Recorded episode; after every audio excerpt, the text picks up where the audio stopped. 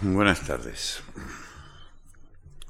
Decir España y la novela, como dijo Damas Alonso, y como le copié yo miserablemente como título de estas dos charlas, es decir, España y la novela realista, y es decir, España y la novela moderna. La España del siglo de oro, porque otra cuestión sería intentar, y tiene perfecta explicación, ni siquiera sugerir cómo, en una frase de un llorado maestro, don José Fernández Montesinos, la novela se le escapa a España literalmente de las manos.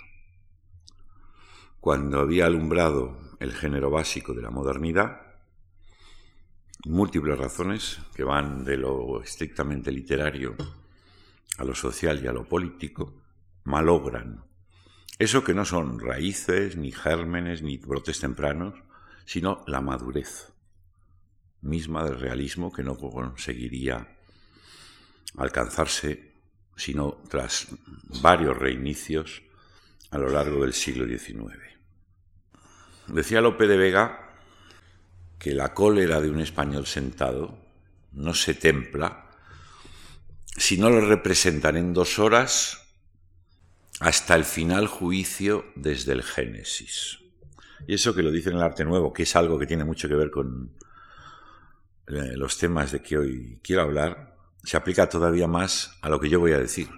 Les voy a representar aquí hasta el final juicio desde el Génesis, desde la tradición clásica hasta los tiempos del Quijote, por un sistema de calas. Vamos a ver si acierto en el reparto de los tiempos y sé dedicar más o menos diez minutos a, unas minucias, a unas bagatelas mm, de temas históricos como son la poética clasicista, las vicisitudes de la enseñanza en el siglo de oro, la Celestina, el Lazarillo y el Quijote. Ahí queda eso.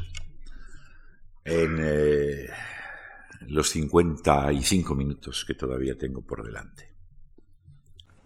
Hablamos de literatura, que hoy, con una actitud ecléctica, es una entidad de fronteras vaguísimas que comprende desde las más altas cimas de una estética refinada, desde la Odisea, y para poner un equivalente moderno, el Ulises de Joyce, hasta los romances eh, conservados por tradición oral entre los sefardíes, o las canciones de los pueblos todavía en un estadio poco menos que prehistórico de la Melanesia. No era así en lo que podemos llamar, simplificando, pero con un término claro, el antiguo régimen.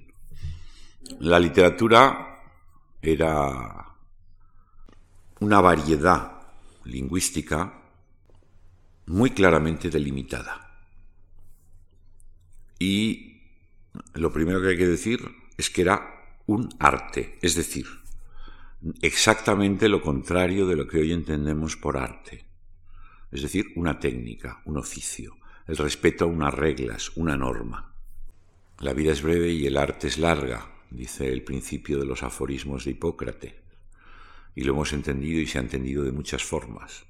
El arte es larga quiere decir la ciencia de la medicina, con sus técnicas y sus prácticas y sus protocolos, es difícil y penosa de aprender.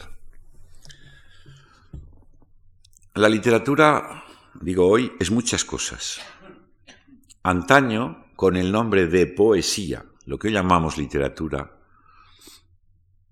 no adquirió ese nombre sino a lo largo del siglo XIX. ¿eh? En el siglo XVIII todavía la literatura era lo que hoy llamaríamos la cultura, en general. La literatura antaño era la poesía, lo que hoy llamaríamos poesía, en una versión sin duda más amplia. Y desde luego el principio fundamental que inspiraba el arte, es decir, la técnica, la doctrina de la poesía, era el principio de la imitación. Tema que aquí voy a tratar con pies de plomo, porque hay quien sabe sobre el tema bastante más que yo. O como dice Lope en el arte nuevo también, fácil parece este trabajo, este asunto y fácil fuera el de las comedias, fuera para cualquiera de vosotros que ha escrito menos de ellas, menos comedias, y más sabe del arte de escribirlas y de todo, que es una recapitulación perfecta, y más sabe del arte de escribirlas y de todo. La literatura sí era imitación, pero ¿imitación de qué? Hay un texto de Cicerón entre infinitos que eh, toma ese concepto a una determinada altura histórica, porque no siempre fue igual, ni posteriormente lo sería, y cuenta que en concreto Fidias, cuyas obras, el escultor Fidias, cuyas obras son superiores a cualquiera otras, a cualesquiera otras que haya producido el arte, mientras plasmaba las figuras de Júpiter o de Minerva, sobre todo la célebre Minerva ateniense, tenía delante de los ojos no un modelo del cual pudiese extraer la semejanza, sino que en su imaginación estaba ínsito un ideal excelso de belleza en cuya estática contemplación y a semejanza del cual movía su mano creadora. Fidias no imita, y además Cicerón lo reduce al absurdo, porque no podía imitar eh, las facciones, la planta, el porte de Júpiter ni de Minerva, sino una belleza ideal, un excelso ideal de belleza que tenía en la imaginación que no era exactamente lo mismo que en la fantasía. La imitación, en principio, según la poética clásica, que es la que nos sirve de referencia para el tema que quiero esbozar, no es, insisto, simplificando infinitamente de la naturaleza, de la realidad, sino de un ideal que combina todas las perfecciones de la naturaleza que reconoce todos los, requisitos de la moral, de la teoría política, de la economía incluso, para alzarse hasta un ideal del que no hay parangón entre los objetos reales, sino solo en la mente del creador y en el doble sentido, que en el fondo todos son reflejos, no entraremos en semejantes honduras o alturas más bien, de la mente divina, de la idea por excelencia. Para citar a dos o tres teóricos de siglos posteriores, nombres hoy olvidados pero muy influyentes en su tiempo, desde la Arp a la Baterradín, no es bastante, dice la doctrina clásica la imitación que resumo en un par de citas, no es bastante mostrar la naturaleza, que en ciertos lugares es ruda y desagradable. El artista debe escoger en ella lo que es bello y distinguirlo de lo que no lo es. Este término negativo de lo que no lo es quizás sea el que más significativamente hay que traer a colación en una perspectiva histórica de la novela y del realismo. Esta doctrina a grandes rasgos domina la historia de la literatura europea desde su gestación en la Edad Media gestación, que no aplicación rigurosa, ni mucho menos, hasta la plenitud de los, del Renacimiento, del Barroco, del Rococó, como ustedes quieran llamar a ese vasto periodo de las literaturas europeas que va desde el siglo XVI hasta entrado el XVIII. Y es un dominio de una tiranía, de un despotismo absoluto. El gran teorizador de la literatura europea, perdón, italiana, Bembo, Pietro Bembo, en sus prose de del Volgar Lingua en particular,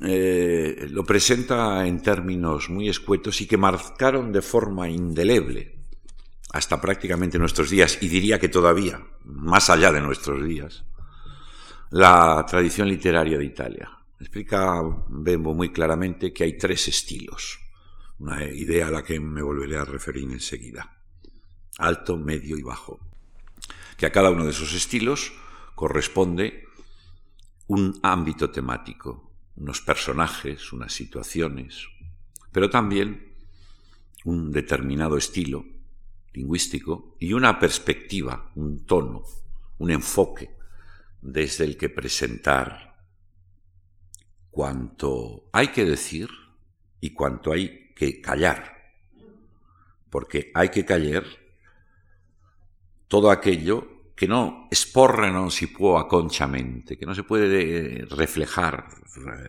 exponer. Aconchamente aquí es con decoro, es la palabra española clásica, con convenance, con pulcritud. Hay que callar aquello que, dice, exponiéndolo, ensuciaría la escritura.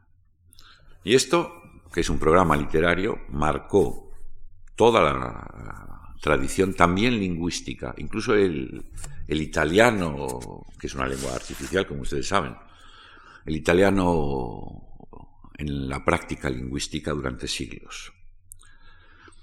La tiranía que, como digo, ejerció en Italia, ya desde tiempos de Bembo, se acreció, y también hablo a grandes trechos, tocando las cuestiones por grandes trechos, en el gran teórico de, la literatura, de la poética y estudioso del clasicismo renacentista, Julio César Escarígero, que en su poética idea un sistema exhaustivo eh, con precisas instrucciones a cada propósito, a cada clase social, corresponden estas palabras y no otras.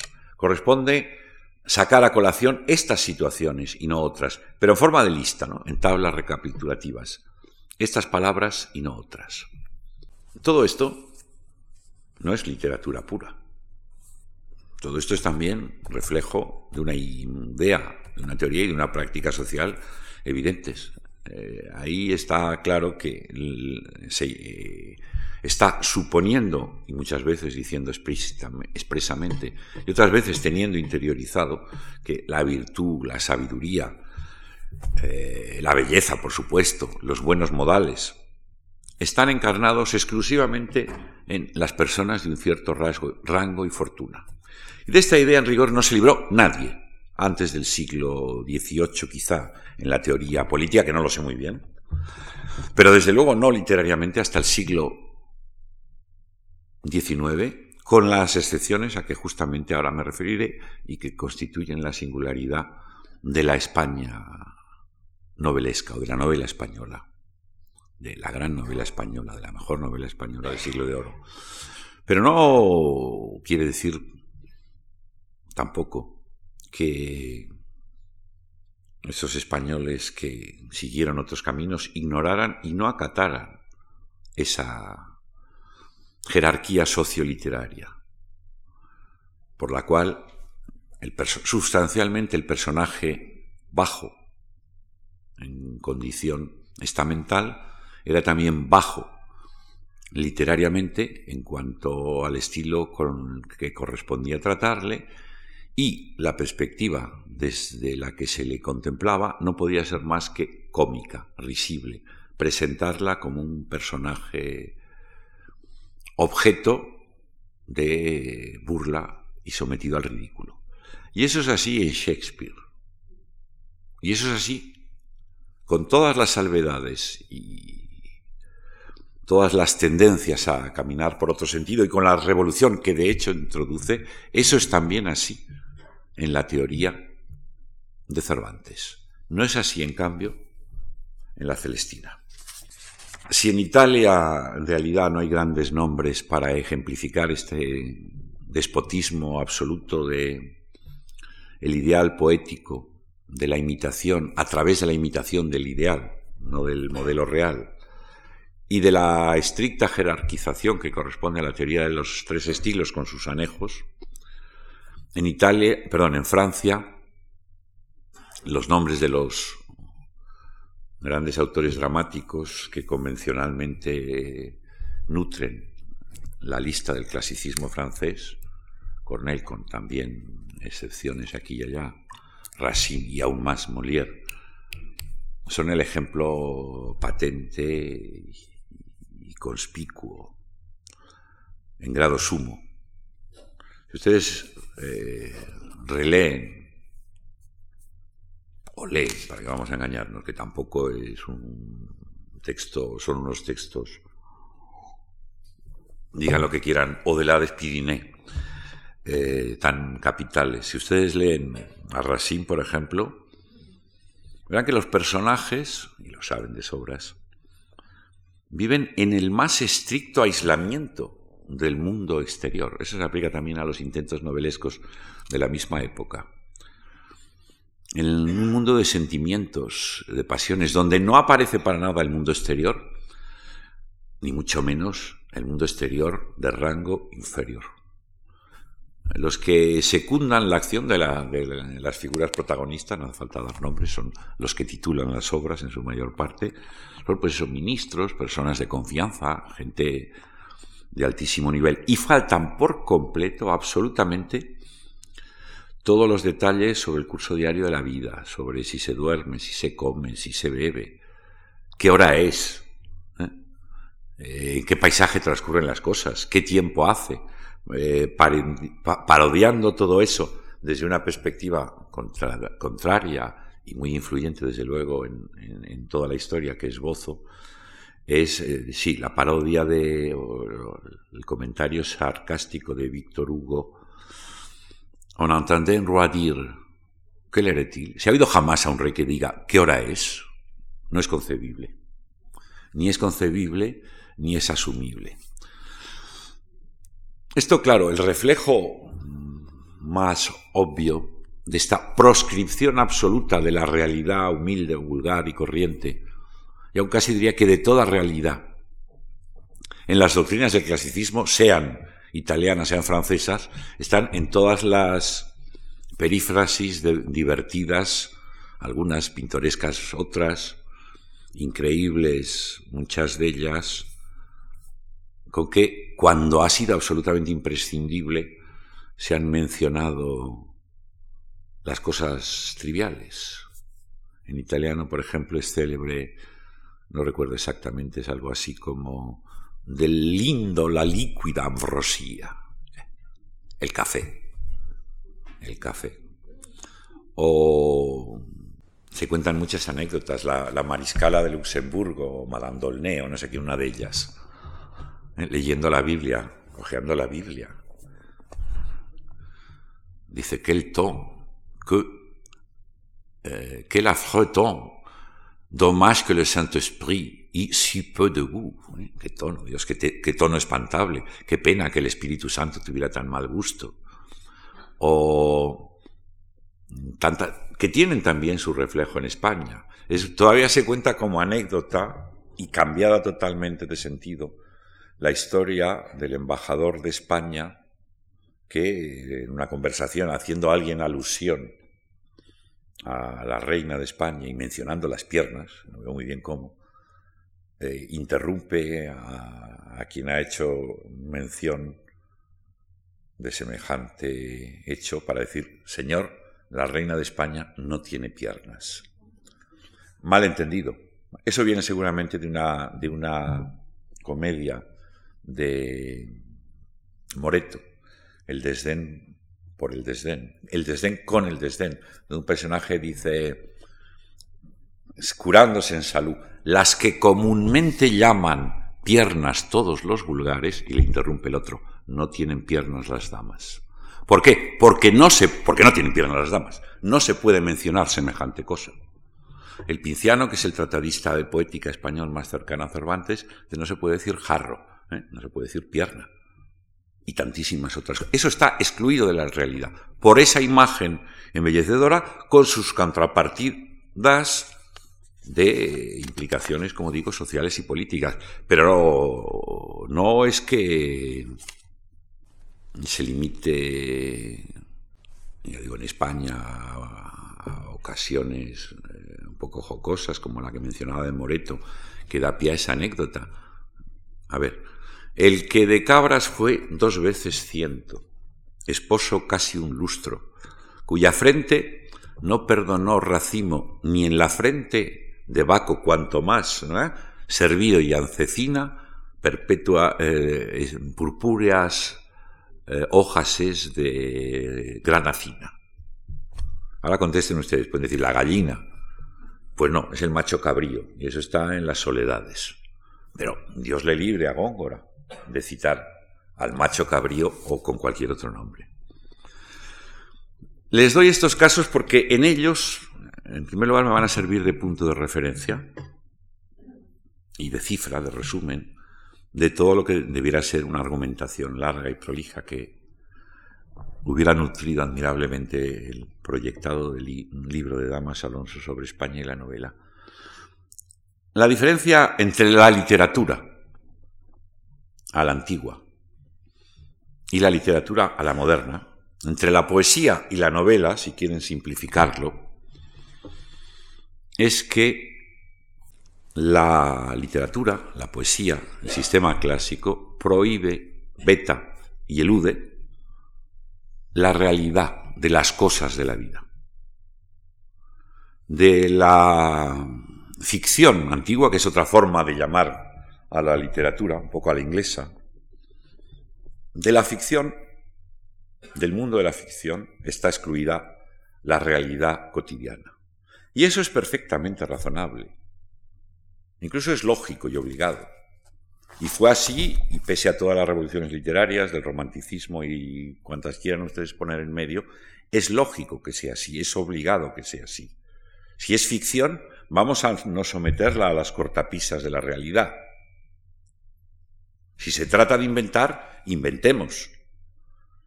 Si huimos del mundo, huyamos enteramente. Y por eso las formas de ficción permanentes en la historia de Occidente, hasta llegar a los bestsellers de nuestros días,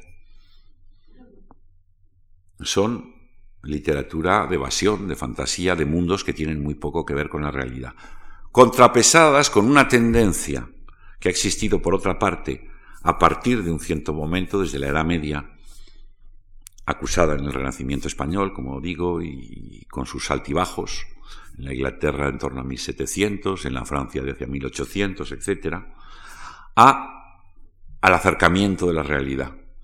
La ficción, si, si se puede, y evidentemente lo estoy haciendo, simplificar hasta, hasta extremos monstruosos, sigue dos caminos.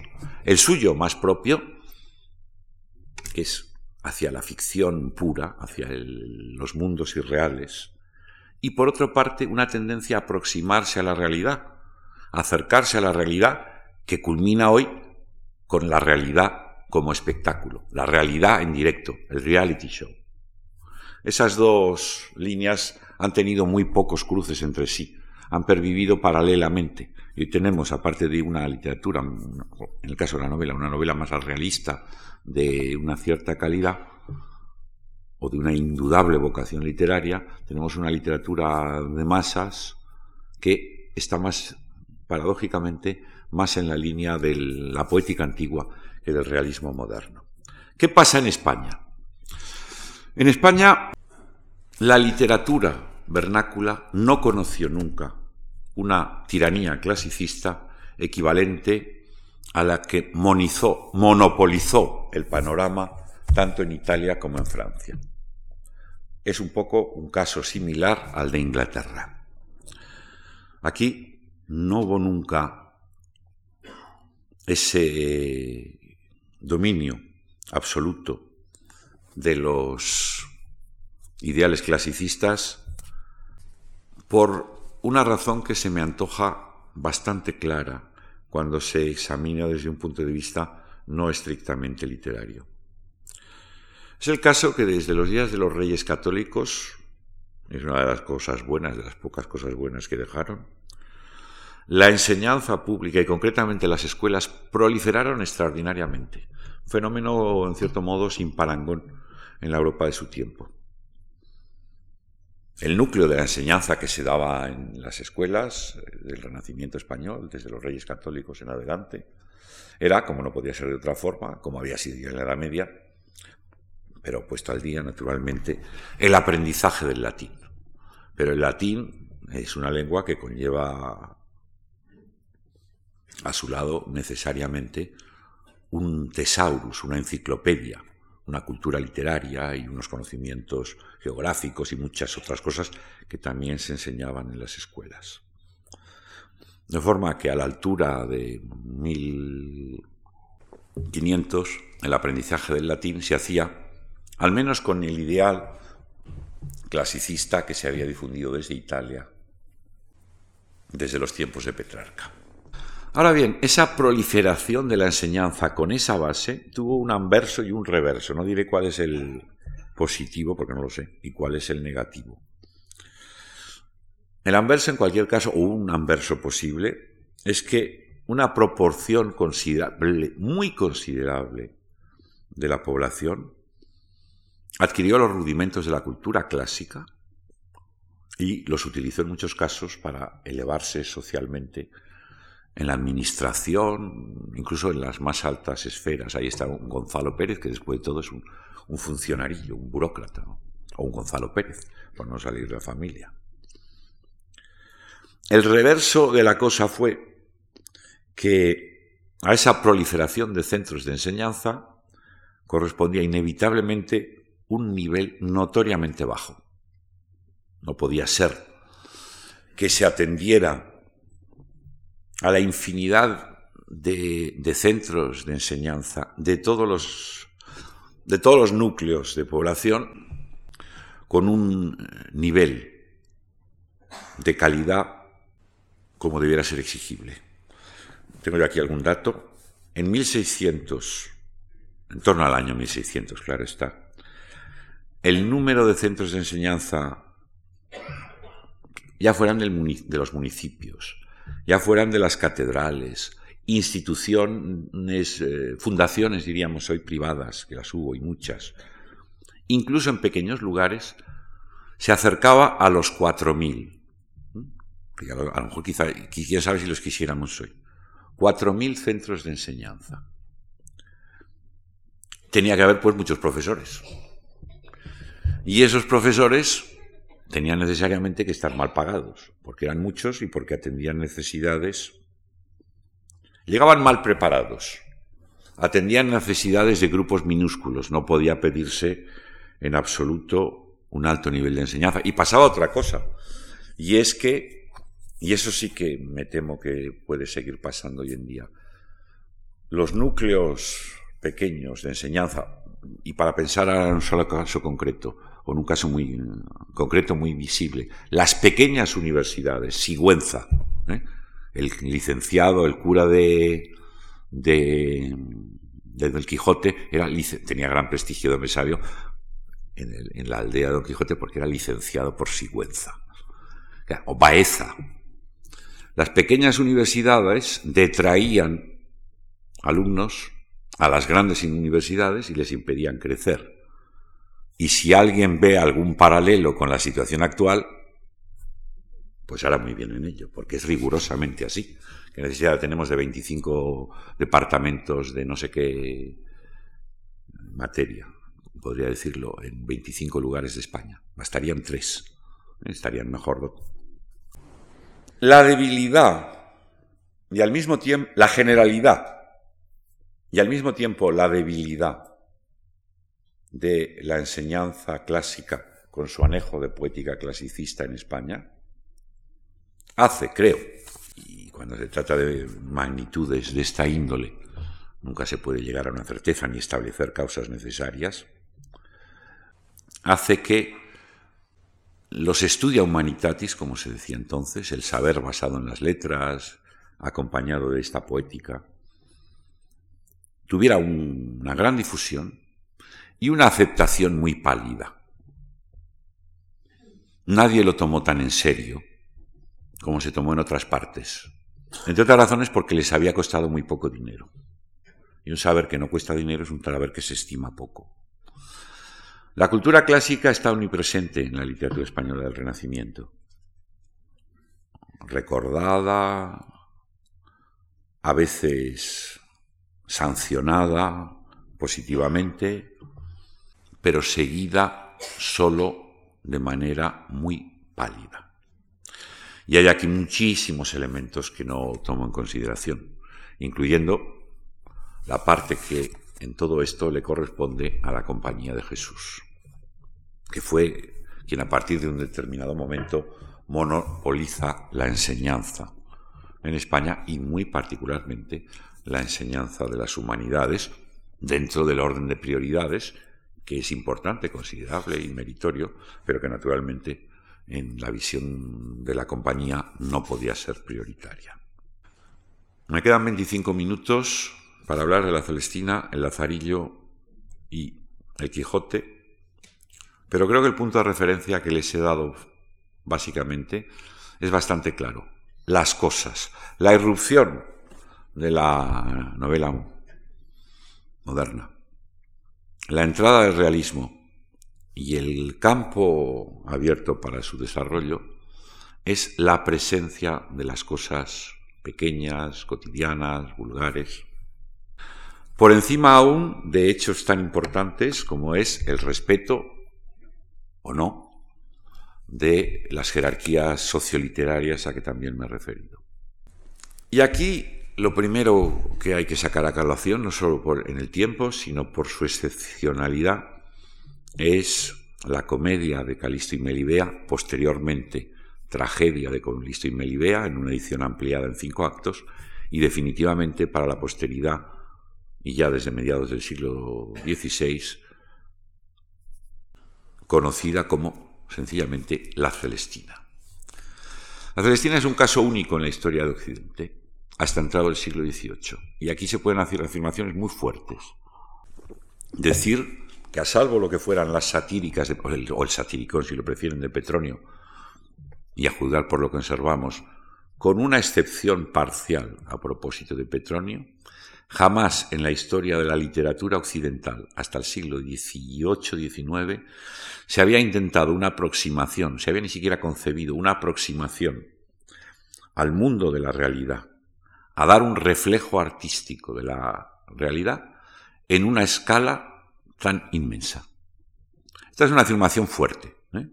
pero yo desafío a quien quiera a que me ofrezca un caso no paralelo, equivalente, sino comparable, de un texto anterior al periodo que acabo de señalar, donde la realidad cotidiana se filtre más amplia y más totalmente.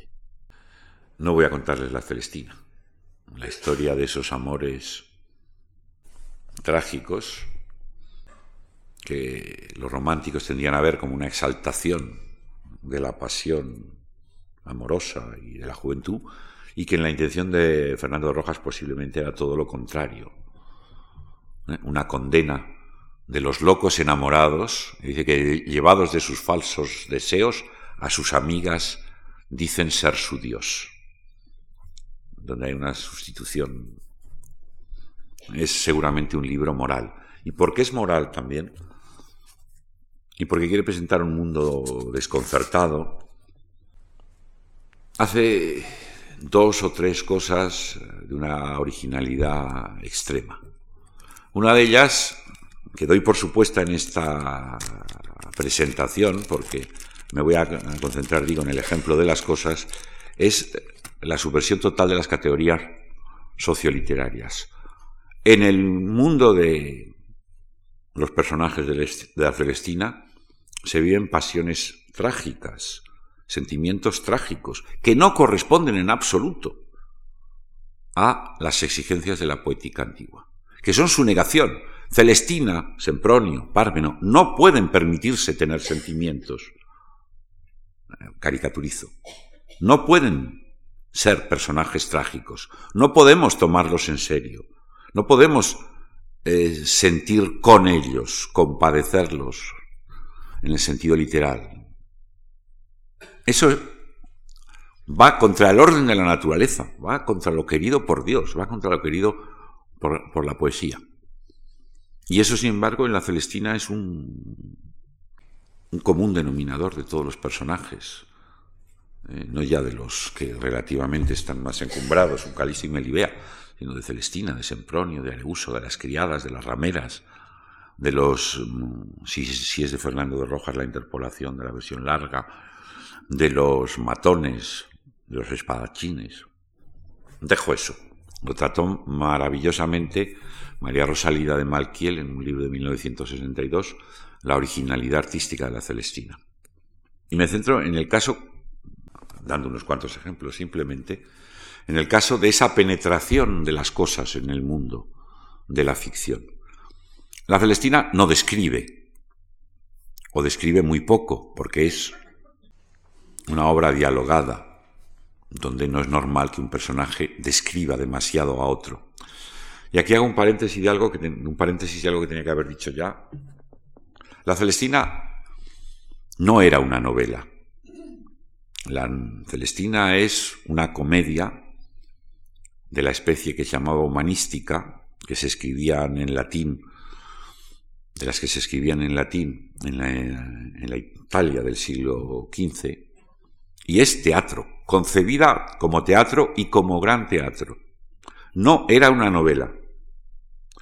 La Celestina es hoy una novela, porque las ideas de los géneros han cambiado. Y una de las razones por las que han cambiado es la propia Celestina, y porque la novela sencillamente no existía en el siglo en torno a 1500. La Celestina puede ser de, de 1490, 95, entonces no existían sencillamente las novelas, y menos las novelas de ese corte.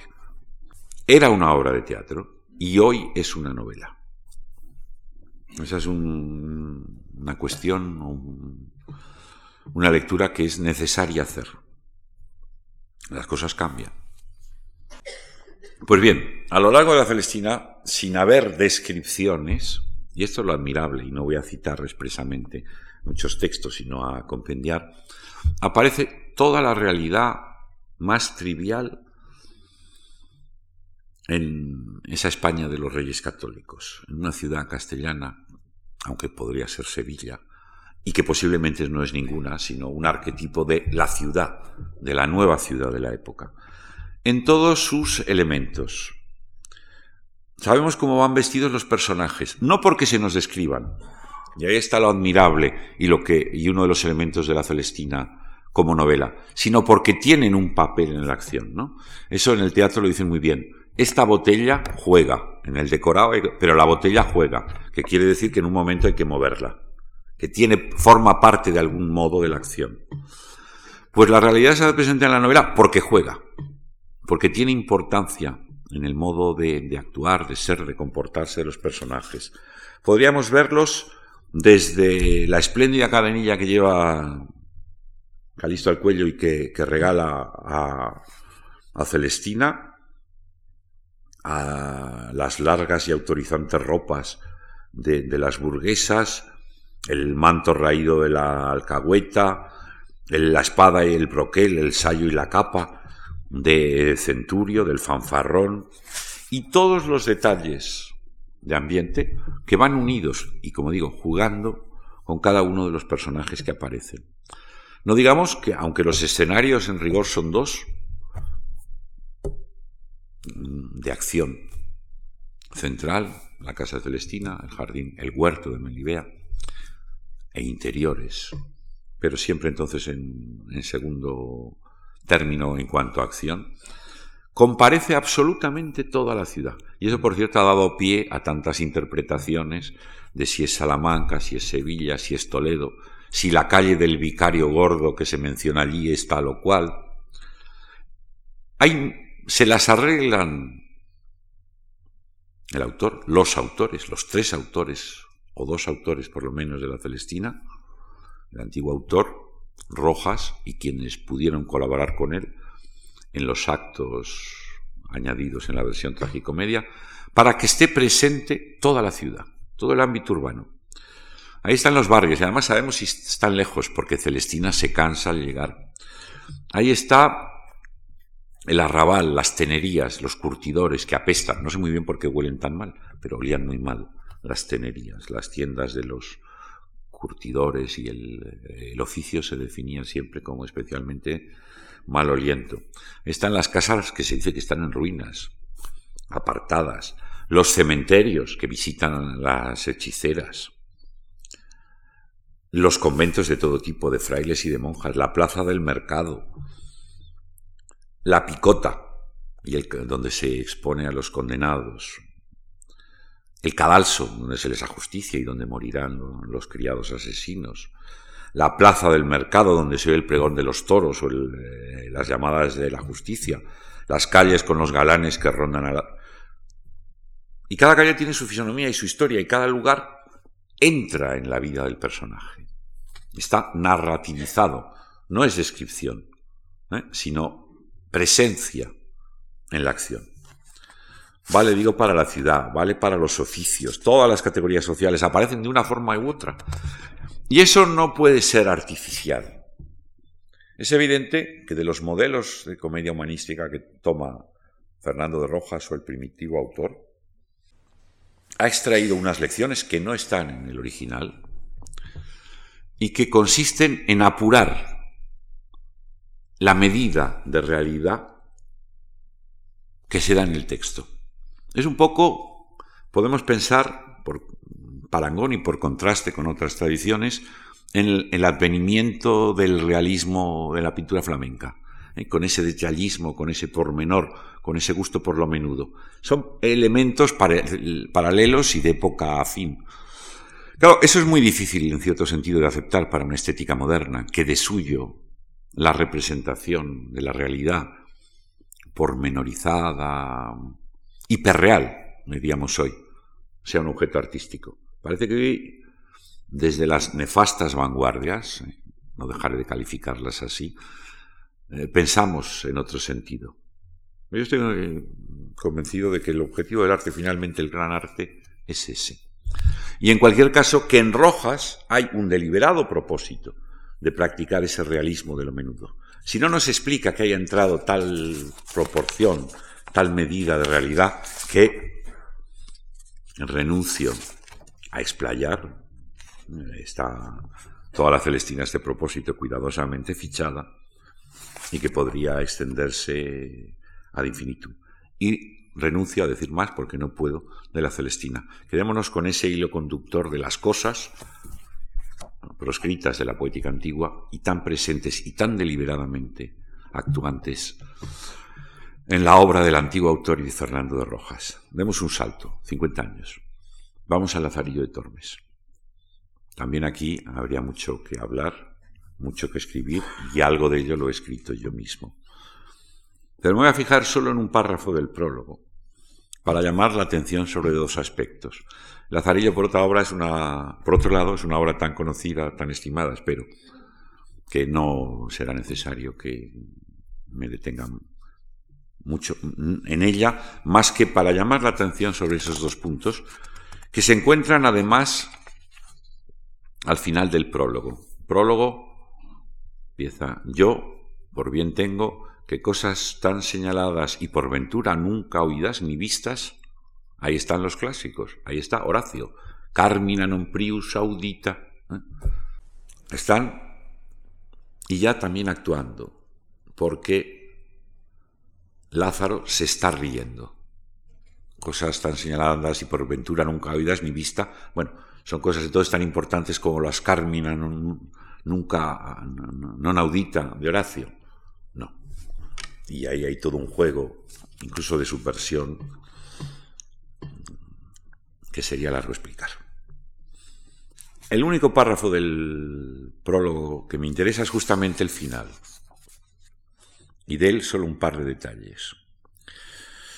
Dice que se engañan eh, con apariencias, halagos, y que en resumidas cuentas el mundo entero funciona así. Y todo va de esta manera. Que confesando yo no ser más santo que mis vecinos. Esto es muy de la ironía de Lázaro. Que nunca. Eh, mi mujer es tan honrada como hay dentro de Toledo. Es decir, o todas las de Toledo son como la mujer de Lázaro, o la mujer de Lázaro es como todas las de Toledo. Confesando yo no ser más santos que mis vecinos, de esta nonada, esta niñería, nuga en la poética clásica, que en este grosero estilo escribo, no me pesará que hayan parte y se huelguen con ello todos los que en ella algún gusto hallaren, y vean que vive un hombre con tantas fortunas, peligros y adversidades. A mi propósito actual, el punto que me interesa, también para deshacer un anacronismo, es grosero estilo. Este grosero estilo. Ni pensemos en la grosería moderna, ni pensemos en el estilo moderno. Estilo es ese conjunto que Escalígero ponía en tablas ¿eh? de personajes, temas, lengua y actitud frente a ellas. Grosero estilo y no puede ser de otra forma, porque Lázaro es un personaje de suyo grosero, es decir, bajo, vil, está mentalmente en el último escalón de la sociedad. Y grosero estilo, si queremos ya concretarlo más en el lenguaje, con lo cual haríamos mal, en lo cual haríamos mal en su formulación. Se ponía, por ejemplo, uno de los episodios más célebres del Lazarillo es donde es cuando el ciego descalabra con el jarro de vino, aquel dulce y amable jarro, dice Lázaro, dulce por un lado y amargo por otro, con la dualidad característica en él. Cuando Lázaro, perdón, el ciego descalabra a Lázaro con el jarro del que le estaba bebiendo el vino. Y les decía hace un momento, casi un poco por azar, que jarro precisamente es una de las palabras absolutamente proscritas. No puede haber ningún jarro. Y lo dice explícitamente el pinciano, entre otras. Pero vamos un poco más allá. Y dice que, dice Lázaro, que ha escrito su relato, porque así se lo han pedido, un personaje que queda siempre velado al fondo del lazarillo, y Lázaro ha preferido tomarlo desde el principio, el tema que le piden que trate, que ahora no voy a entrar en ello, bastante lo he hecho ya en otras ocasiones. Lo va a tratar el asunto en cuestión, no desde el medio, sino del principio, porque se tenga entera noticia de mi persona y también porque consideren los, los que heredaron nobles estados cuán poco se les debe, pues fortuna fue con ellos parcial.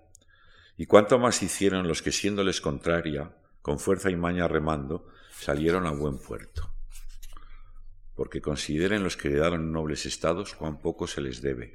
En el Misalito Regina, que yo leía de niño, que nos circulaba por allí, había un person una especie de cómic con un niño muy bueno que besaba la mano a sus padres, y cuando oía a un carretero de cuya boca salían rayos y truenos, se persignaba y decía, alabado sea Dios, porque había una blasfemia. Bueno, yo pienso que cualquiera que leyera esto en la fecha que aparece el Lazarillo, posiblemente en 1552, aunque las primeras ediciones conservadas son del 54, debía persignarse como quien está oyendo una blasfemia, porque consideren los que heredaron nobles estados cuán poco se les debe.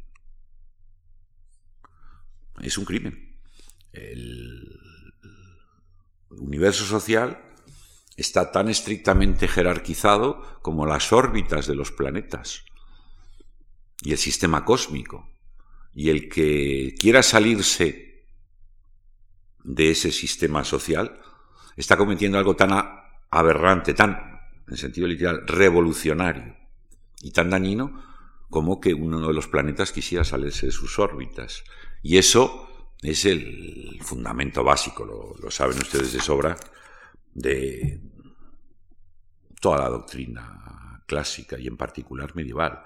El orden cósmico es trasunto de una idea divina que tiene a su vez su correspondencia a todo nivel, desde la graduación de los coros angélicos hasta los estamentos de la sociedad. El peor pecado, la peor aberración es querer obrar contra ese orden.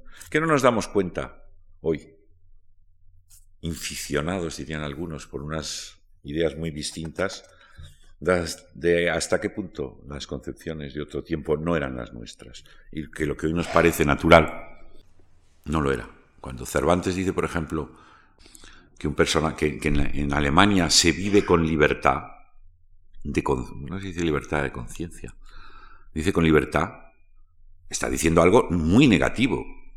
Está diciendo que hay libertinaje, que ahí se está subvertiendo eh, el, orden divino de las cosas.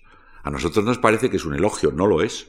Es una condena y muy fuerte. Eso lo dice el morisco Ricote a Sancho cuando se encuentran en la segunda parte. Por consiguiente, Lázaro está poco menos que blasfemando. Ahora, esa blasfemia social, que luego se encarna en toda su historia de una forma muy ambigua, es también una blasfemia literaria. Y solo porque se la puede permitir, porque se sale del orden de cosas establecido, tanto en la concepción como en el lenguaje, Lázaro podrá hacer esa hazaña de que también se hace mención en el prólogo, porque se tenga entera noticia de mi persona, que también de suyo era una actitud desafiante y heterodoxa. ¿Cómo entera noticia de la persona de un vil pregonero de Toledo? Pero ¿hasta dónde, ¿hasta dónde hemos llegado? Como hubiera dicho mi abuelo una vez, ¿se ha creído usted que estamos en la época roja? Le dijo a un revisor, ¿se ha creído usted que estamos en la época roja? No. Y lo uno y lo otro van íntimamente ligados. ¿eh? El grosero estilo y la demostración impía de que los hombres pueden subir siendo bajos van en el mismo paquete, son la misma cosa. Y naturalmente a ello va anejo todo lo que constituye uno de los deleites máximos de Lazarillo en la presentación de, la realidad vulgar. ¿eh? Ese Lázaro que está ahí, y además no viene a cuento, está sentado en una tapia comiéndose unas uvas, o unos, unos tronchos de berzas. Tronchos de berzas que no sabemos pues sí, los ha recogido de la basura. Está comiendo. Estaba yo desayunándome con unos tronzos de unos tronchos de berzas. O esa, esa casa ¿eh? del clérigo de Toledo, de Maqueda, avariento, que cuando necesita armar una ratonera, se andaba sacando clavos de paredes, buscando de las paredes clavos para no tener que gastarlos en ellos, que por otra parte era un procedimiento normal. Esas, esa casa ese desván de la casa del escudero, donde hay, dice, como si tuviera los tesoros de Venecia, una ristra, una horca de cebollas. ¿eh? Las cosas están ahí y jugando, jugando un papel en la vida de Lázaro y en la noticia que él nos da de su entera persona.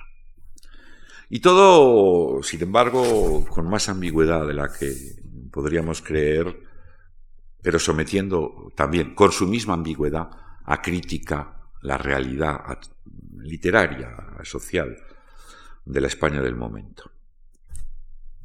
Y llegamos a Cervantes, con tres minutos en rigor. Vamos a ver, vamos a ver. Les decía yo que desde el punto de vista de la concatenación, decía yo anteayer, desde el punto de vista de la concatenación narrativa y de la lógica argumental, el Quijote es puro disparate y que a Don Quijote le hubiera pillado la Santa Hermandad a, los, a las dos horas de echarse al camino y, tener su primer encuentro. Pero en cambio el ambiente en que se mueve Don Quijote, las cosas, las cosas de la vida, es maravillosamente exacto. Eh, desde, los primero, desde las primeras líneas hasta las últimas, con el testamento que hace Don Quijote en su cama, todo responde a la realidad perceptible, a la experiencia. Don Quijote muere en su cama y el elogio que hace Cervantes en un determinado momento del Tirán Blanc, la gran novela de Joan Martorell, que es una excepción también a su modo en la historia de la, de la literatura medieval, es que dice, aquí los caballeros comen y beben y duermen y mueren en su cama. Y Don Quijote efectivamente también muere en su cama y testando, ¿eh? con todos los, todas las exigencias de un testamento, donde, diría Cervantes, donde más largamente se contiene. Cervantes, de los tres textos a que me estoy refiriendo, es sin duda el más consciente, más apegado a las reglas de la teoría clásica, el que las tiene presente a todo propósito, aunque sea para encontrar salida, que la encuentra de manera genial, a lo que es un callejón, un cul de terre, un callejón sin salida. Porque, como se dice en el prólogo de, del Quijote, de los libros de caballerías que aquí vale para, puede valernos para la novela toda, nunca se acordó Aristóteles, ni dijo nada sin San Basilio, ni alcanzó Cicerón. Para el género de la novela, en, un sistema literario tan férreamente codificado, no hay teoría. Y si tuviera que, que, acabar ahora, que todavía me voy a dar una pequeña prórroga, diría que el hallazgo de Cervantes es ese. La novedad del Quijote es esa. Crear una poética y en una cierta medida compatible con la antigua para un género que no existía. ¿En qué consiste? Solo puedo apuntarlo. Esa poética de la novela, esa nueva doctrina ese arte nuevo de escribir un género nuevo y destinado a la posteridad. Dice también el pueblo del Quijote que el escritor solo tiene que aprovecharse de la imitación en lo que fuere escribiendo, que cuanto ella, la imitación, fuere más perfecta, tanto mejor será lo que se escribiere. Y otro momento vuelve sobre el tema, para afirmar, y todavía aquí en términos más claros, que la verosimilitud y la imitación, hablar de la verosimilitud y la imitación en quién consiste, diríamos en quiénes consiste, la perfección de lo que se escribe. Ojo, imitación no es lo que actualmente entendemos por realismo, ni tampoco rigurosamente lo que prescribía la poética antigua.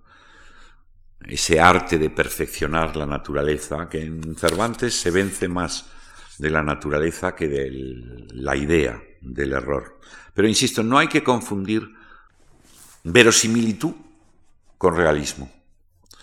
A Cervantes le importa, y aquí también las cuestiones son muy largas, que los personajes, incluso si son inverosímiles, como lo es Don Quijote, sean poéticamente verdaderos, que a veces podríamos parafrasear por convincentes, porque impongan su propia realidad. Una realidad que hay que poetizar y que y ahora sí que voy a, acabar resumiendo y dejando en los huesos un par de nociones, supone una amalgama, una conjunción singular de la poesía y la historia. La poesía, decía Aristóteles, y lo repite Cervantes, ad pedem literae, la poesía cuenta las cosas como debieran ser. Aludía a ello también el día anterior. La historia como han sido. ¿Qué es más verdadera? ¿La poesía o la historia? La poesía. La poesía porque cuenta lo que debiera ser, que es más verdadero, más auténtico, más permanente, más cercano a la idea. Y el género novelesco es la, como digo, un intento de reconciliación dentro de ese marco, pero a su vez de, de superación de ese esquema dual o bifronte. Tengo que acabar, y acabar mal, ya lo veo. Poniendo todavía otro ejemplo, mm, mejor dicho, dando una cifra de la situación. La novela moderna es ese juego, digo, de poesía e historia, ese intento de trascender en la medida de lo posible dentro del clasicismo, pero cuando no es necesario, descartándolo, dejándolo atrás. Y esa es la vivencia, la anécdota también de Don Quijote. ¿Qué es Don Quijote? Quijote es la, personalmente, es la confusión en la mente alucinada del personaje entre la poesía, lo que debiera ser, el ideal, los libros de caballerías, su imagen del mundo en el que le gustaría vivir, y la historia, lo que verdaderamente es. ¿eh? Eh, los pastores, eh, los descalabros, los caminos, las risas. En el fondo, el, problema central de Don Quijote y del el desarrollo argumental que acompaña a ese personaje no es más que el enfrentamiento de la poesía y la historia según los moldes de la poética clasicista.